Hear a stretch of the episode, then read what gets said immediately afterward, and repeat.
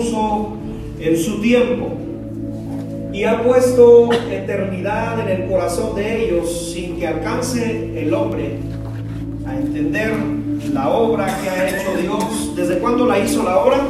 Desde el principio hasta el fin. Entonces el escritor de Eclesiastés nos, nos dice que Dios todo lo hizo hermoso.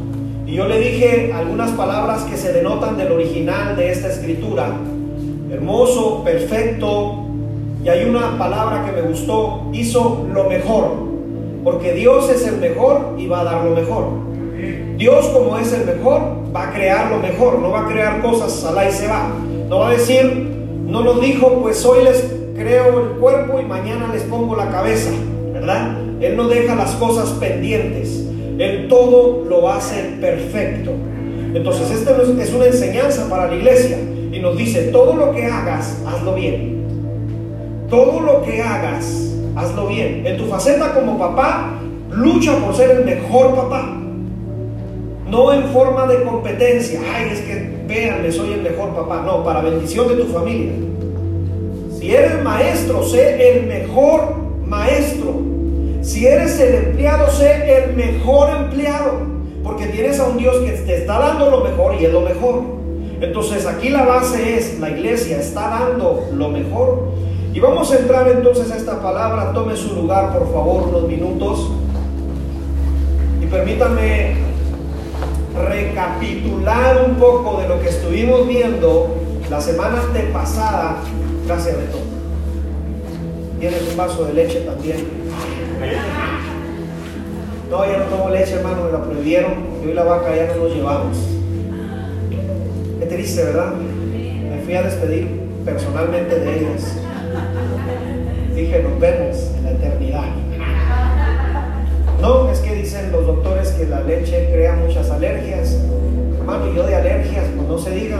Si usted me da una fruta que me causa alergia, me cierra la garganta y me pone más gordo de lo que soy y todo ese tema. Así que me dijeron, la leche es lo que te está haciendo, así que déjala un poco.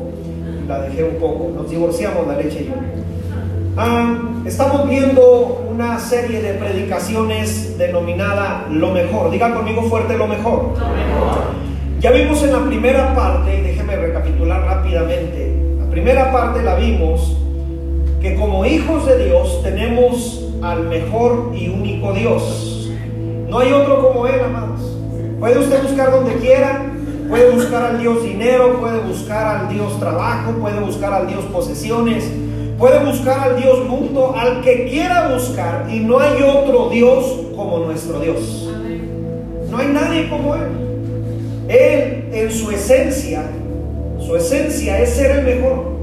Por eso es que tanto Isaías como el salmista escriben y dicen, no hay otro Dios como nuestro Dios.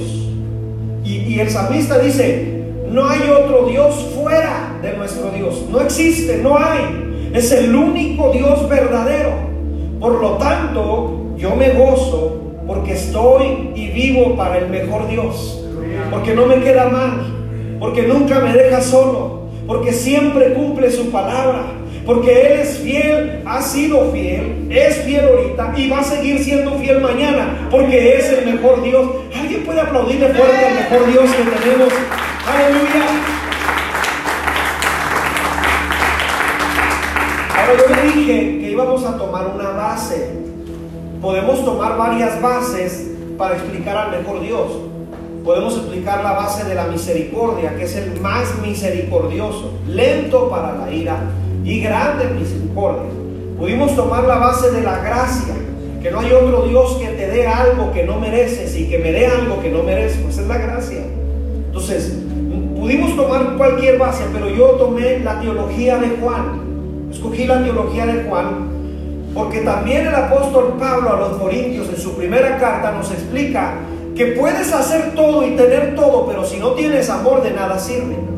Entonces yo tomé de ahí la teología en la teología sistemática, lo correcto es decir la teología juanina, aunque se oiga raro, así se, tendría que decir, teología juanina, que es la teología de Juan. Y cuando usted ve la base de la vida de Juan y ve la base en lo que él caminaba, él te va a hablar del amor.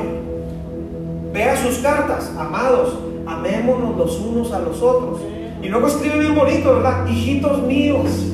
O sea, es un hombre con mucho amor. Porque cuando él viene a Jesús, el único que yo veo recostado al pecho de Jesús es a Juan. Véalo.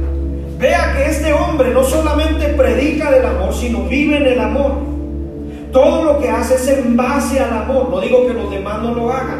Lo que pasa es que él tuvo un encuentro muy, muy interesante con Jesús en el respecto a el amor. Entonces, tomamos base del amor.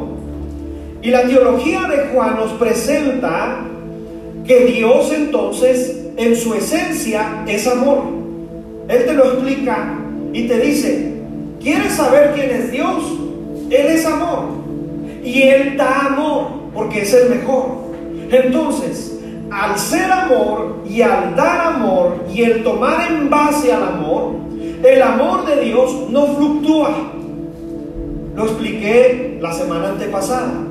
Dios no te dice, hoy te amo, pero mañana se me hace que no te voy a amar. Él te ama de la misma manera, ayer, hoy y siempre. Así es Él. Y a pesar de que yo fallo, y a pesar de que yo peco, y a pesar de que cometo errores, ¿cuántos siguen pecando? Dígame amén. Pues déjeme le digo que Dios le sigue amando igual. Así es Él. No debes de hacer nada para que te ame más. Y no debes de dejar de hacer algo para que te ame menos. Él te ama de la misma manera. Por eso, Él y el profeta nos, nos escribe y nos dice que Él te atrae con cuerdas de amor. Hay veces que esas cuerdas eh, cuestan, ¿verdad? Hay veces que esas cuerdas de amor son complicadas. Hay veces que esas cuerdas de amor nos pesan de la manera en que Dios nos atrae, porque hay veces que nos llama la atención. ¿A cuántos, a cuántos Dios les ha llamado alguna vez la atención? ¿A cuántos Dios alguna vez nos ha corregido? Mí me ha corregido muchas veces. Porque qué padre de vosotros no corrige a su hijo tanto más vuestro Padre Celestial también nos corrige. ¿Cuántos dicen amén a esto? Y esto lo hace porque te ama, porque nos ama. Ese es su amor tan grande, no fluctúa. No dice, pues hoy te amo menos. Y como lo decía yo la semana antepasada, Dios no dice, te voy a enviar un 16% menos de aire porque estoy cobrando el IVA. ¿Verdad que no? No es así. Él te dice, te amo de la misma manera y te envío toda mi misericordia, todo mi perdón y toda mi gracia está sobre tu vida. ¿Sabe por qué? Porque te amo con amor eterno. ¿Cuántos se sienten amados por Dios? Yo me siento muy amado por Dios. En base a esto, entonces, yo puedo deducir, puedo entender lo que dije hace algún momento, que mis fallas, que mis pecados, Él me llama a arrepentimiento. Él no viene y me dice, mira, eres un pecador, sote de primera. No, Él me dice, arrepiéntete de esos pecados. Déjalos de hacer para que estés cerca de mí. Porque verdaderamente yo te amo y ocupo que te arrepientas. Porque una base que podemos tomar también del Dios mejor que tenemos es que es santo y Él pide santidad. Él es santo. Él no te va a decir, pues te paso este pecadín por ahí. No, no, no, no. Él te dice, arrepiéntete de todos tus pecados. Vengan, estemos a cuenta, dice el profeta Isaías. Si vuestros pecados fueren como la grana, como la nieve van a ser emblanquecidos. Capítulo 1 y capítulo 2 de Isaías habla de este tema. Ahora, aquí hay algo importante para la iglesia. Cuando tú y yo amamos a Dios, no batallarás para estar con Él. ¿Se acuerda que se lo expliqué? No vas a batallar para pasar tiempo con Él, porque lo amas. Porque tú quieres estar con la persona que ama. Le expliqué en base a un noviazgo. Un noviazgo que se ama. Quiere estar siempre con la persona amada. Busca a la persona amada. Está pensando en la persona amada. Es más, hasta te dice el nombre de la persona que ama porque se equivoca. En lugar de decirte papá, te dice Juan Pedro. Yo no soy Juan Pedro, mija. Pero es que ella trae a Juan Pedro aquí porque lo ama. Y todo lo que él hable, haga, diga, escriba, es para Juan Pedro, porque lo ama. Entonces, en base a esto que te estoy diciendo, si tú estás batallando para orar, para leer la Biblia, para congregarte, para buscar a Dios, es que tal vez te está faltando amor. Es que tal vez te está faltando amor. Te está faltando amar a Dios así como Él te ama. Y tal vez tu vida esté enfocada en otras miles de cosas, menos en Dios.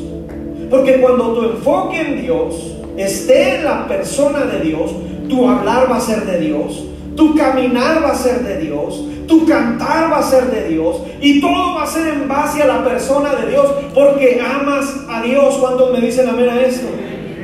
Ahora, en base a todo lo antes dicho, en la primera parte hablamos de la esencia de Dios. Su esencia es ser el mejor Dios. No hay alguien como Él. Y en la forma práctica de la iglesia, porque cada predicación debe de tener algo práctico para nosotros, las preguntas que hicimos esa semana fue, ¿yo estoy siendo el mejor cristiano? ¿Hago todo lo necesario de mi parte para dar lo mejor a Dios. Él ya me ha dado lo mejor y me está dando lo mejor. La pregunta práctica sería, ¿yo estoy dando lo mejor? ¿O vengo malhumorado a buscarle? Pues aquí vengo, Señor, otra vez. Hermano, no le hace ningún favor a Dios el estar aquí en serio. Te hace mejor a ti, me hace mejor a mí estar en este lugar. ¿Cuántos dicen amén? Se trata de disfrutar el estar en este lugar. Entonces, ¿le está dando lo mejor? Aquí, aquí podemos entrar a, nuestra, a nuestro orden, a nuestro sistema eclesiástico. En el sistema eclesiástico hay un tiempo en el cual puedes adorarle. ¿Le estás dando tu mejor adoración o tu cabeza del otro lado? Hoy en este momento que estuvimos cantando, ¿le diste tu mejor alabanza o hay algo más que le puedas dar? Le estás entregando todo cuando vienes y le dices, Señor, yo te ocupo todos los días o lo haces de sobras? ¿Le das a Dios más sobras? Pues si me sobra es que traigo muchas cosas en la cabeza. Pues vacía tu cabeza. Porque ocupas adorarle. ¿Cuántos dicen amén a eso? Ahora aquí algo más práctico. Me esfuerzo por ser en tu faceta de papá, mamá, abuelo, como te llames. ¿Te esfuerzas por ser el mejor papá? ¿La mejor mamá? ¿O todavía te sigue costando levantarte a hacer lonche? ¿Sí? Eres la mejor mamá que se levanta con ganas y dice, sí, perfecto, ando cansada, pero con ganas lo hago, por eso me casé con el gordo, porque lo amo. Sí, ¿verdad? Esto ya es más práctico. Algo más que mencionar de la primera predicación es que si Dios a donde llega, hermano, Dios a donde llega da lo mejor. Donde Dios habita, oh, espera vida, espera gozo, espera paz, espera que las cosas se acomoden a su bien, porque sabes que todo lo que hace Dios cuando llega, lo hace bien. Hace lo mejor. Y te puse de ejemplo esa, esa semana, no sé si puedas recordar, te puse de ejemplo segunda de Samuel capítulo 6, cuando David llevaba el arca y al fin de cuentas la llevó a la casa de Obededón. Y la, el arca duró tres meses en la casa de Obededón. ¿Puedes recordar? Y cuando dice la Biblia que, que el arca, que representaba la presencia de Dios, estuvo en la casa de Obededón, Dios bendijo a Obededón y bendijo a toda su casa. Porque Dios no solamente bendice a papá o a mamá, bendice a los hijos y bendice a los hijos de los hijos hasta mil generaciones. ¿Cuántos dicen amén a esto? Cuando Dios llega a un lugar, hermano, espera lo mejor, porque Dios da lo mejor. ¿Cuántos dicen amén a esto? Y dice la Biblia que David vio que Obededom estaba siendo bendecido y le dijeron, oye David, el arca tiene tres meses en la casa de Obededom y Dios lo ha bendecido como no te imaginas. Porque Dios donde llega va a dar bendición. ¿Cuántos dicen amén a esto? ¿Cuántos ocupamos a Dios todos los días en nuestra casa? Dígame amén. Y denle un fuerte aplauso a nuestro Dios.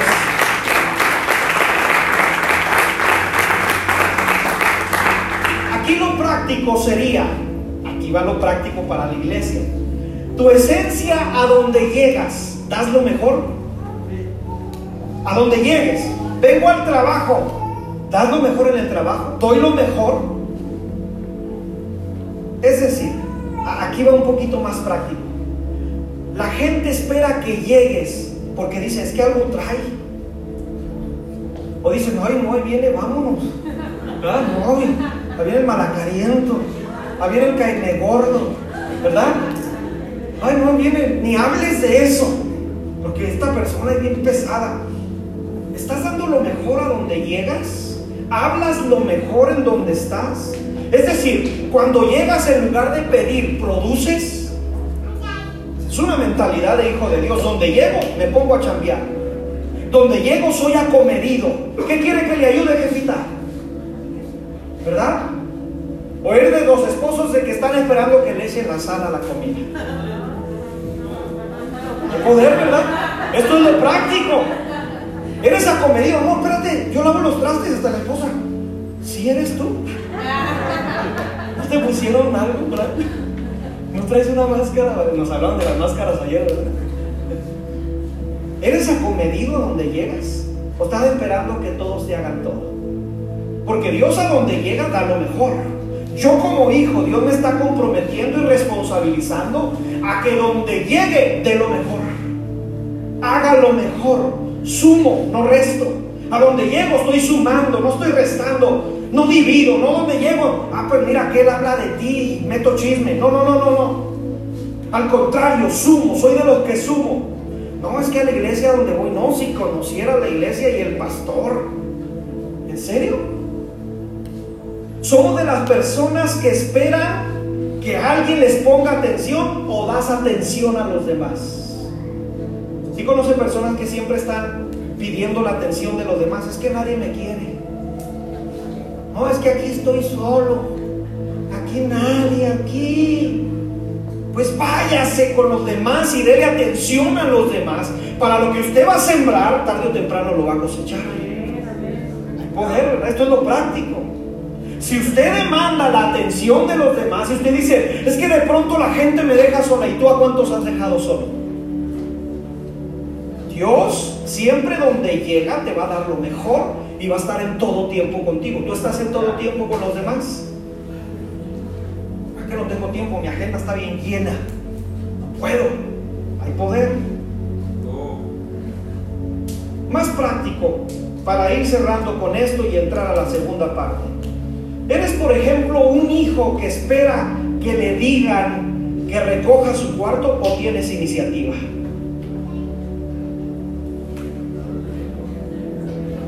¿Se, se le dijo que no llames? Hijo, ¿por qué te esperas que te digan que recoja los si ya se están ahí tirados? O sea, el hijo como que está esperando la voz ley de la mamá o del papá. Hijo, recoge tus calcetines, ¿verdad? No necesitas, no ocupas que alguien haga las cosas por ti, porque el ADN del cristiano debería ser el mismo ADN que Dios tiene en su esencia, dar lo mejor y estar disponible para lo mejor. No ocupas, hermana querida, demandar toda la atención de tu marido y de tu familia y que la atmósfera de tu casa se centre en ti por el carácter tóxico con el cual amaneciste hoy. Amanecí enojada y toda la casa debe estar enojada. No tengo ganas de verlos. Dar lo mejor? ¿Estás dando lo mejor? Hay poder, ¿verdad? Esto es lo práctico. Esto es lo del día a día. Hoy amanecí de malas, pues ponte de buenas. Ese es el mejor consejo, ¿verdad? Hoy ando de malas, pues ponte de buenas. Punto. No ando muy bien que digamos. O no me siento muy bien. ¿Ha escuchado frases? No quiero ver a nadie. Lo mandamos a Alaska. ¿Eh? Allá solo. Allá que se esté solo o sola. Si no quiere ver a nadie. Allá a ver quién le cocina. El oso polar. ¿Sí, sí me está entendiendo, verdad? En lo que haces todos los días, ¿estás dando lo mejor? Las personas de tu alrededor tienen ganas de que llegues a casa. Ya miro llega tu papá. O, ay, ya viene tu papá. ¿Cuál hace usted? Ya mero llega con ganas de que llegue papá o mamá a la casa. O el hijo, ya mero llega mi hijo. Ah, mi hijo es el que pone ambiente en la casa, nos hace reír a todos. O está malhumorado porque no quiere ver a nadie. Joder, hermano. Esto es lo práctico. Sí, sí, yo sé que en este tipo de temas nos empezamos a menear, ¿verdad? ¿Sabes por qué te estoy hablando de esto? Porque según la Biblia dice que portamos la gloria de Dios. Entonces, si la Biblia dice que soy portador de su gloria, ¿estás dando gloria en donde estás todos los días? Léelo en San Juan capítulo, déjame acuerdo, 17, donde Jesús ora por sus discípulos y les dice, la gloria que me diste, si se acuerda de ese verso? La gloria que me has dado, Padre, se las di a estos. Entonces soy portador de su gloria. Entonces, si dice Jesús que yo soy portador de su gloria, en donde llevo y en donde estoy, ¿estoy dando gloria de Dios? ¿O caigo gordo a los demás? Ahora, entremos a la segunda parte porque es muy interesante. En esta segunda entrega que te voy a hacer, hablaremos de Dios como el mejor creador. Di conmigo fuerte el mejor creador. Fuerte, hermano, como si estuviéramos ayunando en el espíritu. ¿Vale? Al que tenemos, al Dios que tenemos, es el mejor criador. Diga conmigo fuerte, mejor criador. Mejor criador. Hasta salió el humo. Aleluya.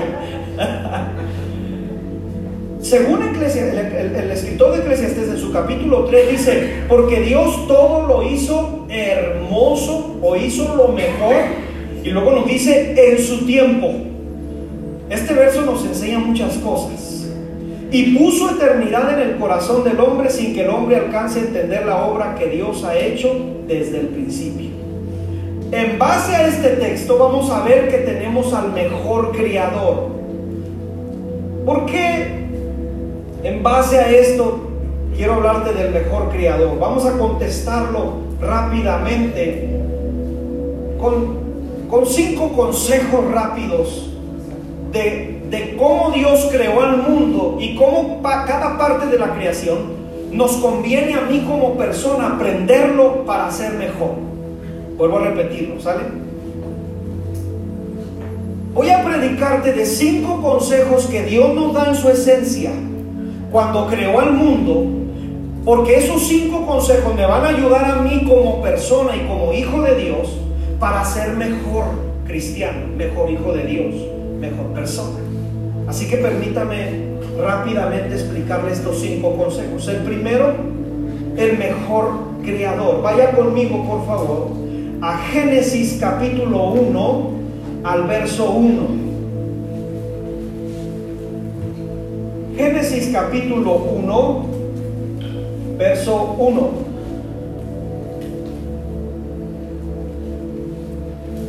Cuando ya lo tenga, por favor, me indica con un fuerte amén. Génesis 1.1, solamente el 1.1 dice, en el principio creó Dios, ¿qué creó Dios? Los cielos y la tierra. Présteme atención aquí. Vamos a aprender algo de nuestro Creador para que nuestras vidas siempre den lo mejor. Número uno, consejo número uno. Dios nos da la capacidad Ojo con esto, hermanos, es interesante. Ahorita piensa en Chabelo, ¿sabe? ¿Por qué lo quitarían? Yo me he hecho esa pregunta filosófica hace años. ¿Por qué quitaron a Chabelo los domingos? ¿Usted no se ha hecho esa pregunta? Yo lloré. Hermano, toda la vida tenía viendo, hasta en mi otra vida tenía viendo Chabelo me voy a morir y Chabelo va a seguir. para que se riera poquito, hermano. Para que despertaran. Estaban dormidos que despertó. Ok. ¿En qué estábamos? ¿Con Chabelo? No. Dios nos dio la capacidad, escuche bien, de crear a pesar del caos que haya. A pesar de lo que estés viviendo sea difícil, Dios nos dio la capacidad de dar vida en medio de cualquier caos. Fíjate bien. Primer consejo, lo mejor a pesar del caos. Génesis 1.2, deja tu Biblia abierta. Y la tierra estaba desordenada y vacía. Y las tinieblas estaban sobre dónde? Sobre la faz del abismo. Préstame atención y deja tu Biblia abierta. Dios viene a crear y a dar vida donde no hay. Dios viene a dar esperanza donde no hay. Dios viene que a pesar del caos que hay, Él va a dar algo bueno y va a dar lo mejor porque es el mejor Dios. Vamos a sacar enseñanza de aquí. Aunque en mi vida y en tu vida haya vacíos y desórdenes, aunque de pronto pasemos por tinieblas, aunque de nuestra vida de pronto veamos situaciones difíciles, Dios me ha dado la capacidad de a pesar de esos vacíos y tinieblas y desórdenes, me ha dado la capacidad de crear y de bendecir en medio de cualquier circunstancia. Por eso el profeta Isaías escribe, pones alas de águila sobre mí para volar en mis alturas, porque no vuelo sobre los vacíos, sino sobre arriba, porque tú me enseñaste a que soy más que vencedor y los problemas y las situaciones no me van a ahogar, porque estoy con el mejor Dios y el mejor Creador que me enseñó que puso pies de sierva sobre mi vida y me hace andar en mis alturas y me hace subir las montañas, porque Él está conmigo, porque es el mejor Dios. ¿Cuántos dicen amén en esta mañana y le aplauden al mejor Dios?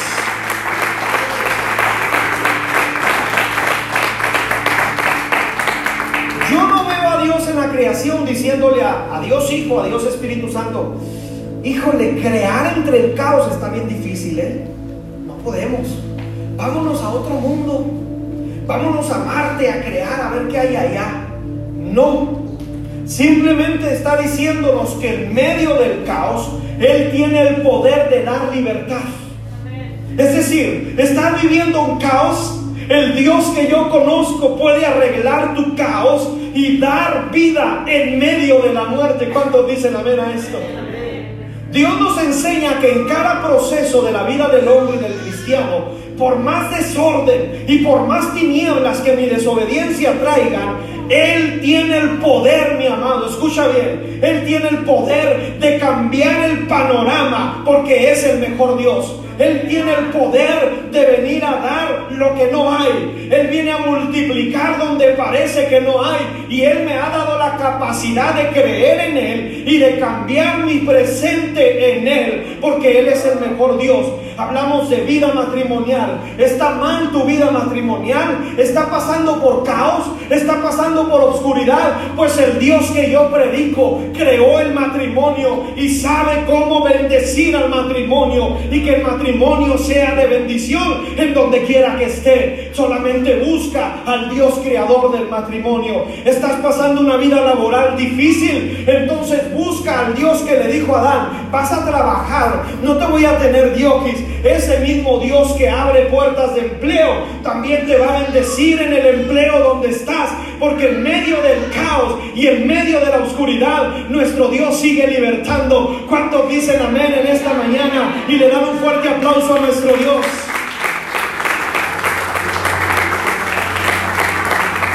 ¿Qué me queda a mí como iglesia? No te angusties, no te desesperes. Sepas que en medio del caos Dios actúa de manera sobrenatural. Otra vez lo voy a decir. Él actúa de manera sobrenatural. Puedes confiar tal vez en lo natural y decir cómo esta situación se va a arreglar, pero tienes a un Dios que trabaja en lo sobrenatural. No, no obedece las leyes de la tierra, para que me entiendas. Las leyes de la tierra te dicen, estás enfermo, pues así vas a estar. Y el médico dijo, no tengo solución. El Dios que actúa en medio del caos sigue sanando y salvando en medio de lo sobrenatural. Cuando dicen amén en esta mañana, aleluya. Si le vas a aplaudir, de fuerte.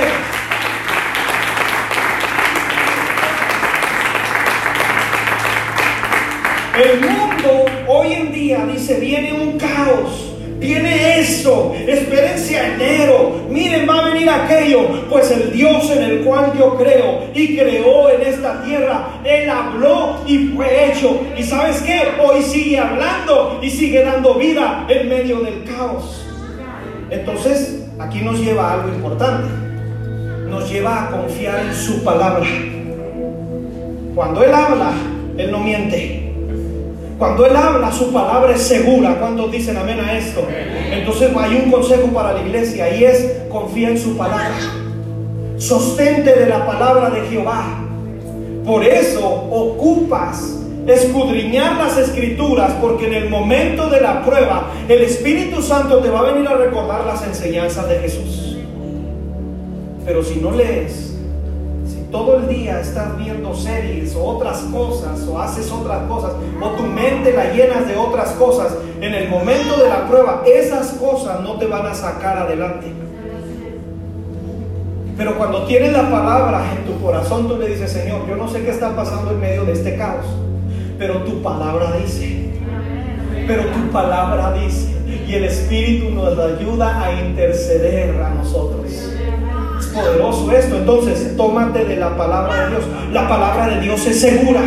La palabra de Dios nos sostiene. La palabra de Dios nos da luz en medio de los vacíos y de las tinieblas. ¿Cuántos me dicen amén en esta mañana? Es el consejo número uno. Consejo número dos de la creación. El consejo número dos es, lo más importante de la creación es Jesucristo. Voy a volverlo a decir, ¿saben? Lo más importante de la creación es Jesucristo. Génesis 1.3, te dije que no cerrarás tu Biblia porque vamos a ver la creación. Génesis 1.3. Y dijo Dios, ¿lo lees conmigo por favor? Y dijo Dios, sea la luz y en otras palabras, vamos, vamos, a, vamos a ver este verso. En la teología, ¿te acuerdas cómo te dije? Teología juanina. En la teología de Juan, en el, en el Evangelio de Juan, están escritos los siete yo soy de Jesús. No sé si lo recuerdas. Yo soy la puerta, yo soy el pastor. Y empieza a escribir los siete yo soy.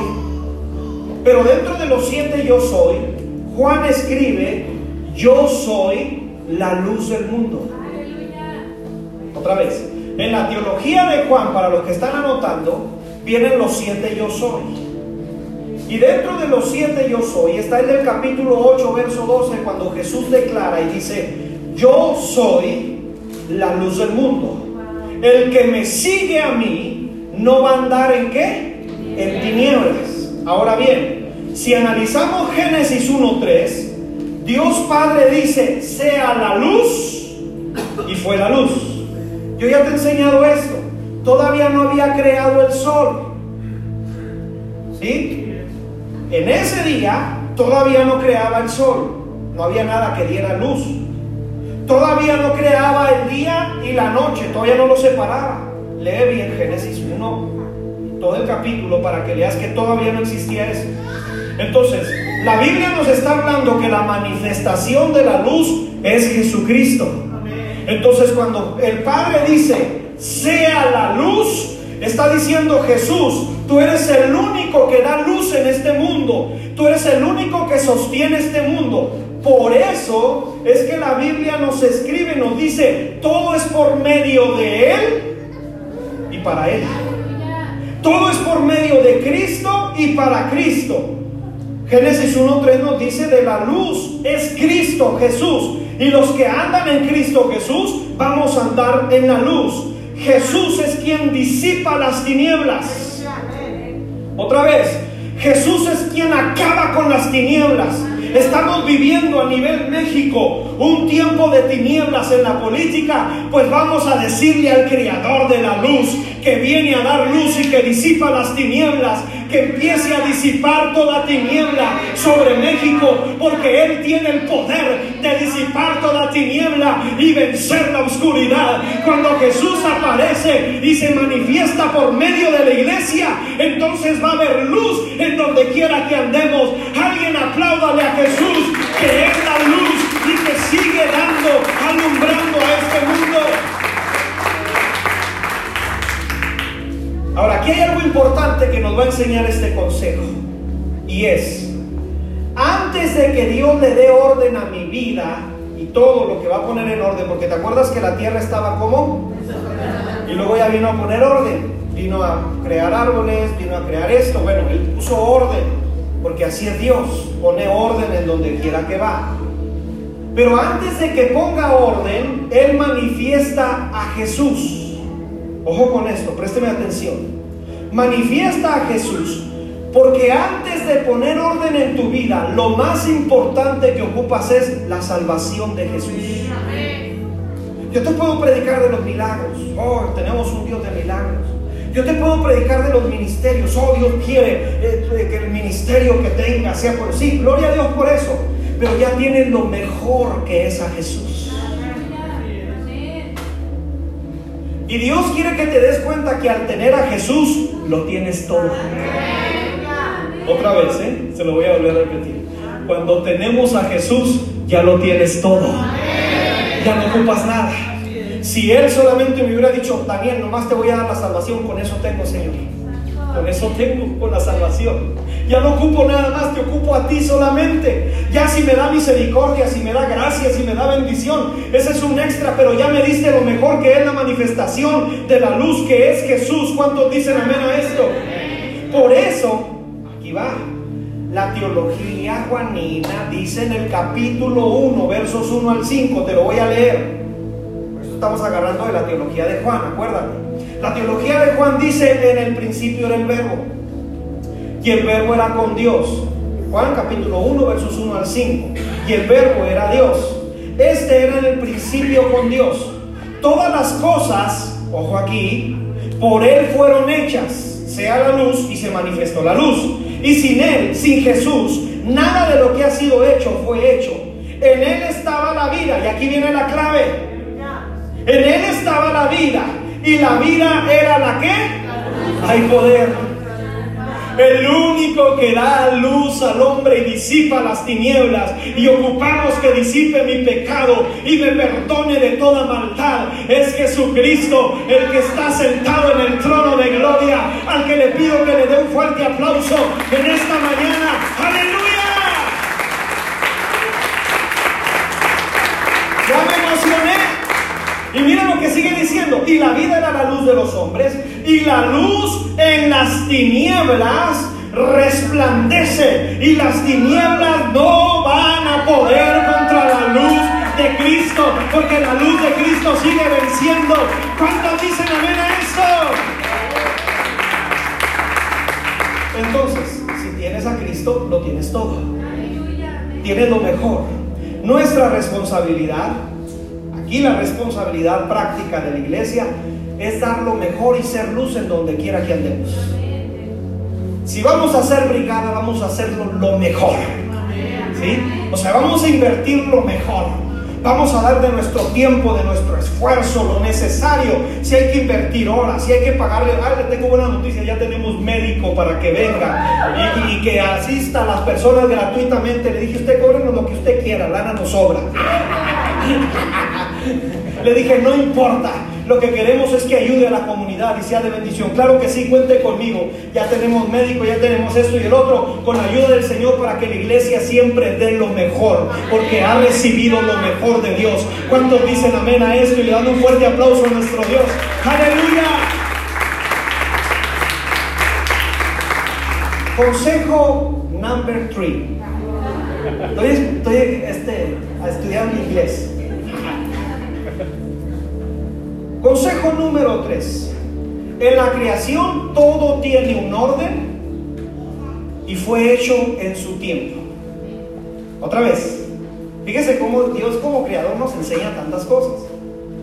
En la creación todo tiene un orden, porque Dios es ordenado, y todo lo hizo perfecto en su tiempo. Présteme atención. En la creación vemos un orden. Valga la redundancia decir que no hay un desorden. O sea, Dios no vino y dijo, pues creamos al hombre. Y el hombre que iba a comer si no había creado el fruto.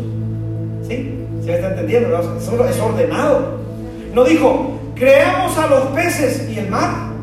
¿No No, pues los peces se mueren, hermano. O sea, Dios es ordenado. Wow.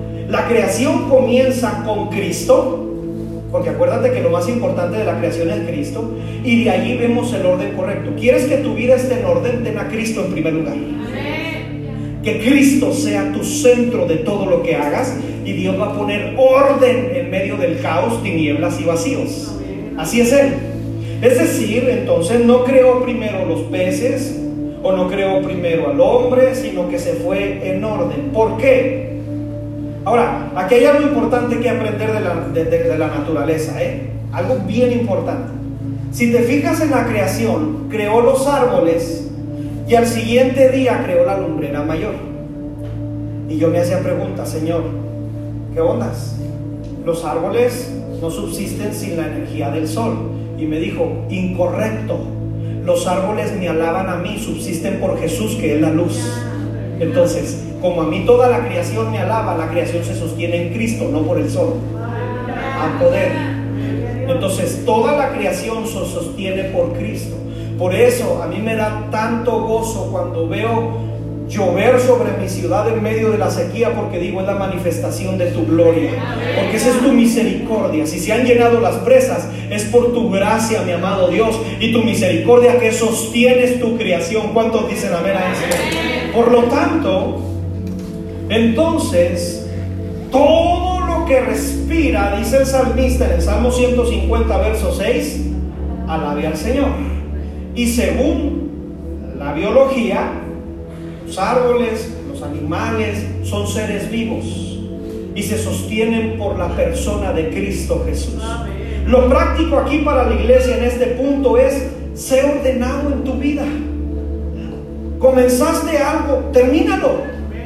No dejes las cosas a medias. No digas, pues voy a estudiar y ahí después, de una vez. Cuesta esfuerzo, pero sé ordenado. El Dios que tienes es ordenado y hace las cosas ordenadamente. Empezaste a recoger la casa, mamá, desde abajo, casi arrancar el tesoro que tienes debajo de la alfombra. Termina. No dejes las cosas inconclusas. Porque el Dios que tenemos no hace las cosas inconclusas. Ahora, ojo con esto. Me, llamó mucho la atención esto que me ministró el Espíritu Santo.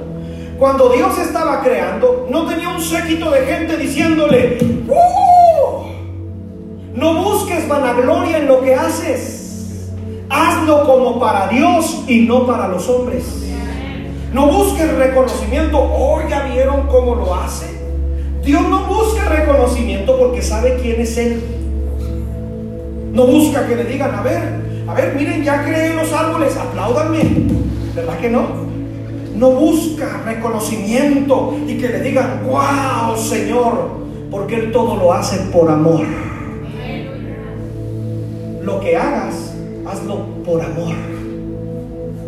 Las personas tal vez no te lo reconozcan, pero hay uno en su trono de gloria que te dice, hijo, yo estoy viendo todo lo que haces, lo haces ordenadamente. Yo te veo que te esfuerzas todos los días, yo veo que pones todo de ti. Y si los demás no te pagan, yo sí te estoy pagando con amor, con perdón todos los días. Por lo tanto, todo lo que hagas, de hecho o de palabra, hazlo como para el Señor y no para los hombres. Ay, poder, ¿cómo me habló a mí esta palabra? Vimos entonces que ante Dios al crear o al tener toda la creación, no busca audiencia, sino todo lo hace con amor. Y todo lo hace, cuarto consejo, en su tiempo. Ojo con esto. Dios todo lo hizo hermoso en su tiempo. Aquí hay que aprender algo, iglesia. Este mundo seguía por el Cairo de Dios y no por el cronos del mundo. Hay veces que creemos que ya se oyen rumores de guerra y decimos, wow, si, si Rusia sigue como está, y Estados Unidos hace esto, no hombre, va a venir un desorden mundial y esto. Seguimos confiando en el Kairos de Dios y no en el Cronos del mundo. Porque todo Él lo hace hermoso en su tiempo. Esto nos enseña a esperar en Él a confiar en Él, a que si Él lo dijo, Él lo va a hacer. Tal vez no lo dijo o no lo hizo hoy, pero lo va a ser mañana tal vez, pero sabemos que Él en su kairos, el tiempo justo de Dios, por eso, iglesia, hay que aprender el tiempo justo de Dios. Hay veces que pasamos por tribulaciones o vidas infructuosas, pero viene un tiempo nuevo. Viene el tiempo de la lluvia temprana y lluvia tardía, donde Él te dice, lo que sembraste con lágrimas, con regocijo lo vas a cegar. Irán dando y llorando el que siembra la hermosa semilla. Oh, mi amado, el tiempo de Dios es justo. Él nunca llega tarde. Él no dice, ya se me pasó la hora. Él siempre llega a tiempo. Por lo tanto, confía en el Dios que los tiempos están en su mano. ¿Cuántos dicen amén a esto?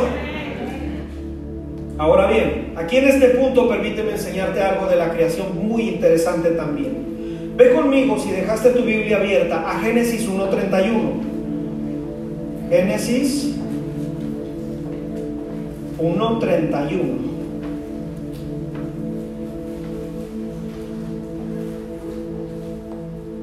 Vamos a aprender del mejor. Dios es el mejor. Por creador. Génesis 1.31. Y vio Dios todo lo que había hecho. Vamos a llegar hasta esa coma. Lea conmigo esa frase, por favor. Y vio Dios todo lo que había hecho.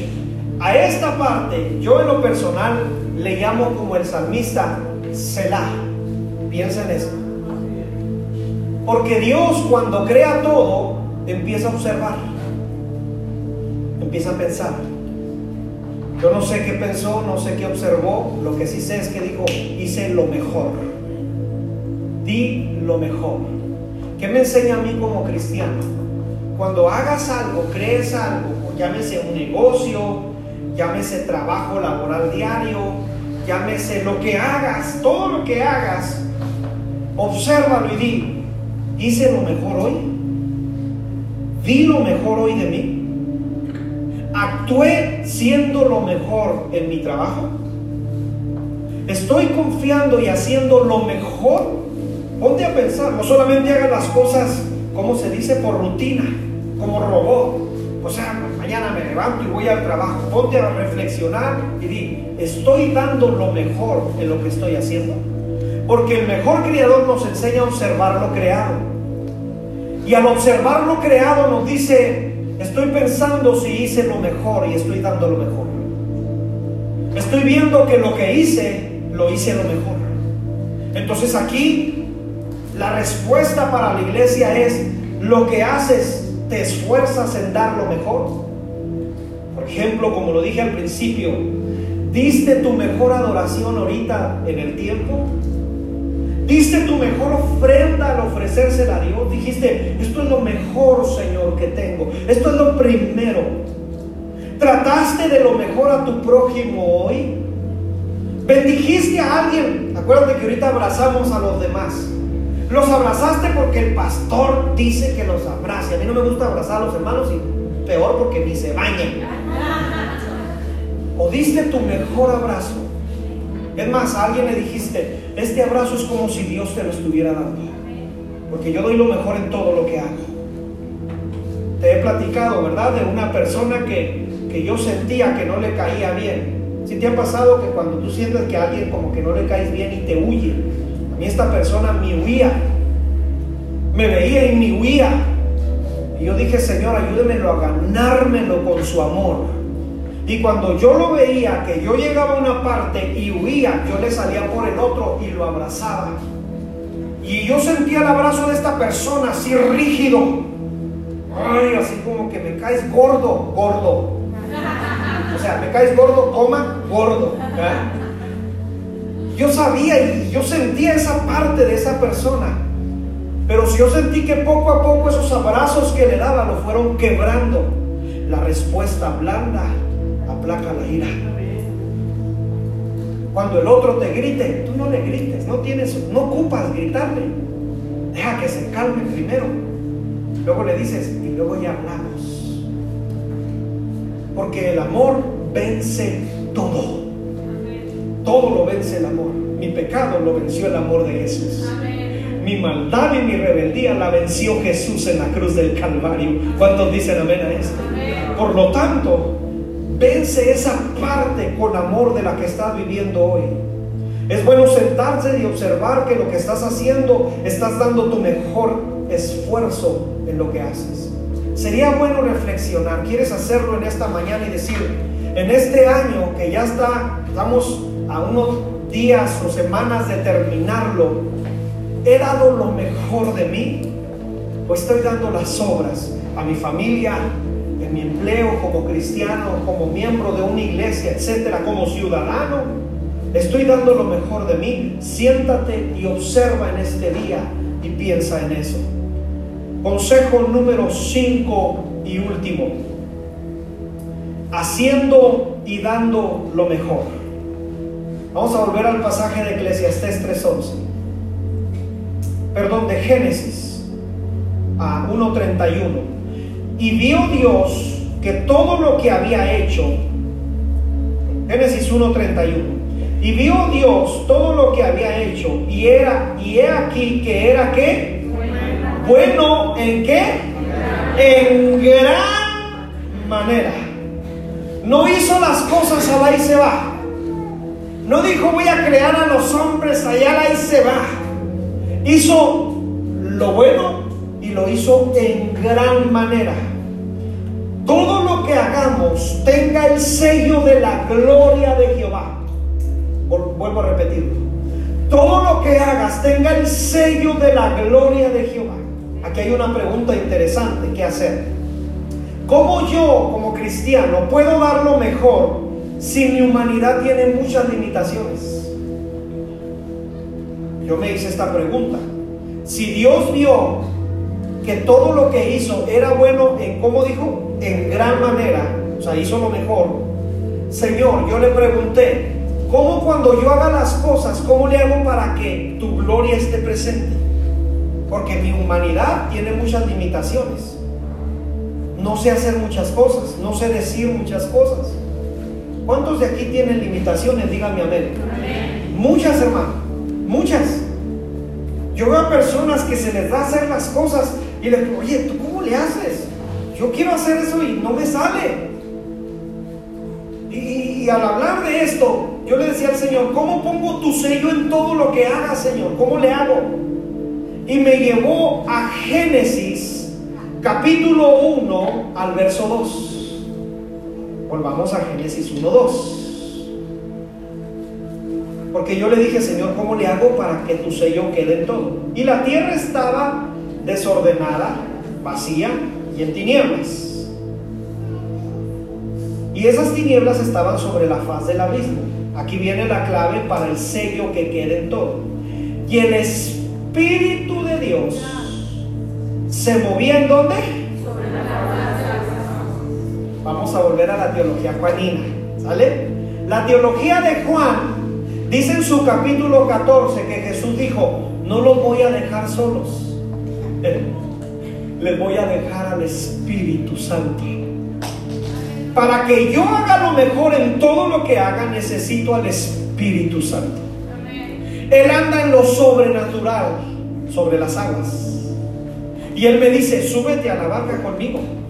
Todos los días ándate conmigo, que te voy a ungir para que cuando andes en mi, en mi gloria, todo lo que hagas a, va a tener gloria, va a tener ese sello. Porque todo lo que hagas va a estar bajo mi unción del Espíritu Santo. Hay poder.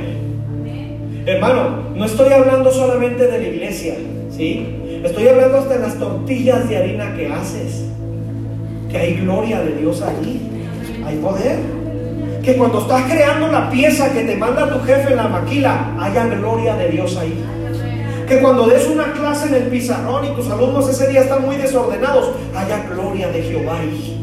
Porque tú estás ungido por el Espíritu que se mueve sobre la faz de las aguas. ¿Cuántos me dicen amén a esto? Todo lo que hagas, hazlo bajo la unción del Espíritu Santo. ¿Alguien me dice amén a esto? Y permítame que aún las lágrimas se me salgan en esta mañana.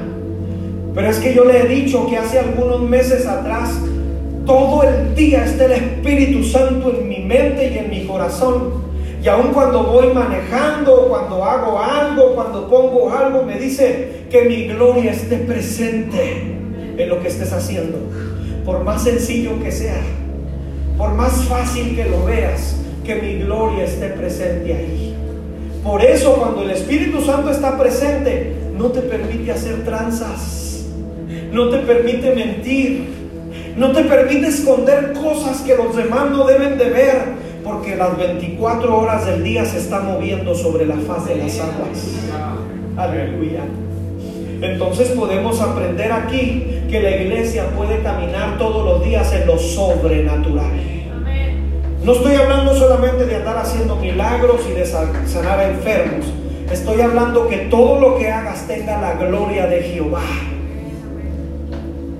Mamá, qué rica te salió la comida. No, no, no habías, me acuerdo que habías cocinado así.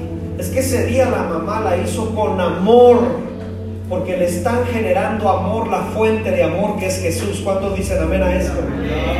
O sea, Dios también está en lo práctica diaria. Dios habita cuando suena el despertador los lunes. Hay poder. También habita ahí. Y nos dice, esfuérzate, estás cansado. Yo te doy fuerzas, aunque no tengas ninguna. Ayer me lo testificaba un varón tremendo, me llamó mucho la atención que decía, hermanos, yo venía cansado de mi trabajo, he pesado el, trabajo de esas personas. Y él decía, llegué a mi casa y me quería dormir, pero decidí bañarme y meterme a orar. Y Dios me puso una fortaleza tremenda. Él da fortaleza al que no tiene ninguna. ¿Te sientes cansado? Vengan a mí, dice Jesús, los que están cansados, que yo los voy a hacer descansar. Entonces todo lo que hagamos tenga la esencia de nuestro Dios.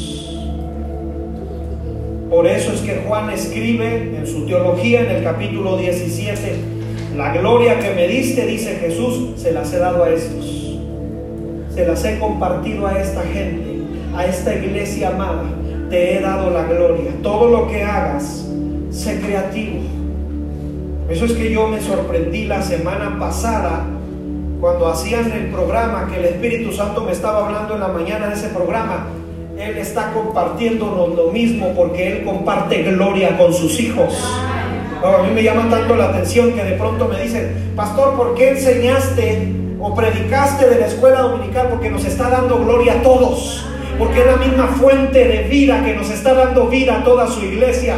Qué casualidad que compartió de esto y ahora comparten de esto y el maestro está hablando de esto y hoy vimos de esto, porque la misma gloria está siendo compartida para nosotros. La misma fuente sigue siendo Jesucristo y su Espíritu Santo que nos está dando todo. Al que te pido que le des un fuerte aplauso en esta mañana, por favor.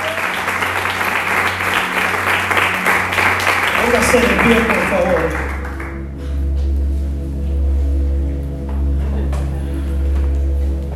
El llamado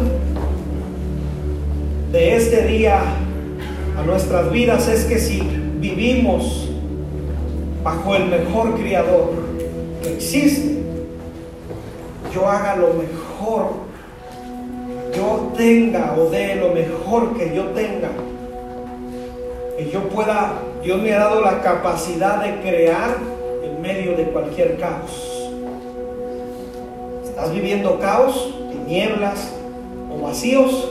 Dios te ha dado la capacidad de pasarlos y de dar vida en medio de esos vacíos. Yo le voy a pedir por favor que si puede cerrar un momento sus ojos. Un momento cierre sus ojos. Voy a hacer el llamado en, el orden en el cual fueron los consejos. Tal vez pasen unos al principio, otros al final, pero va a haber un orden. Voy a llamar primero a aquellas personas que de pronto en su vida están sintiendo que hay un vacío,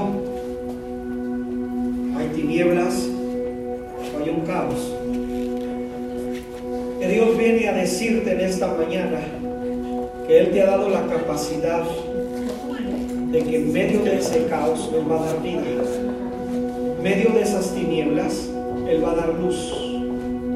Por lo tanto, El primer llamado es para estas personas que sienten que de pronto su vida puede estar viviendo ese caos, esas tinieblas o esos vacíos.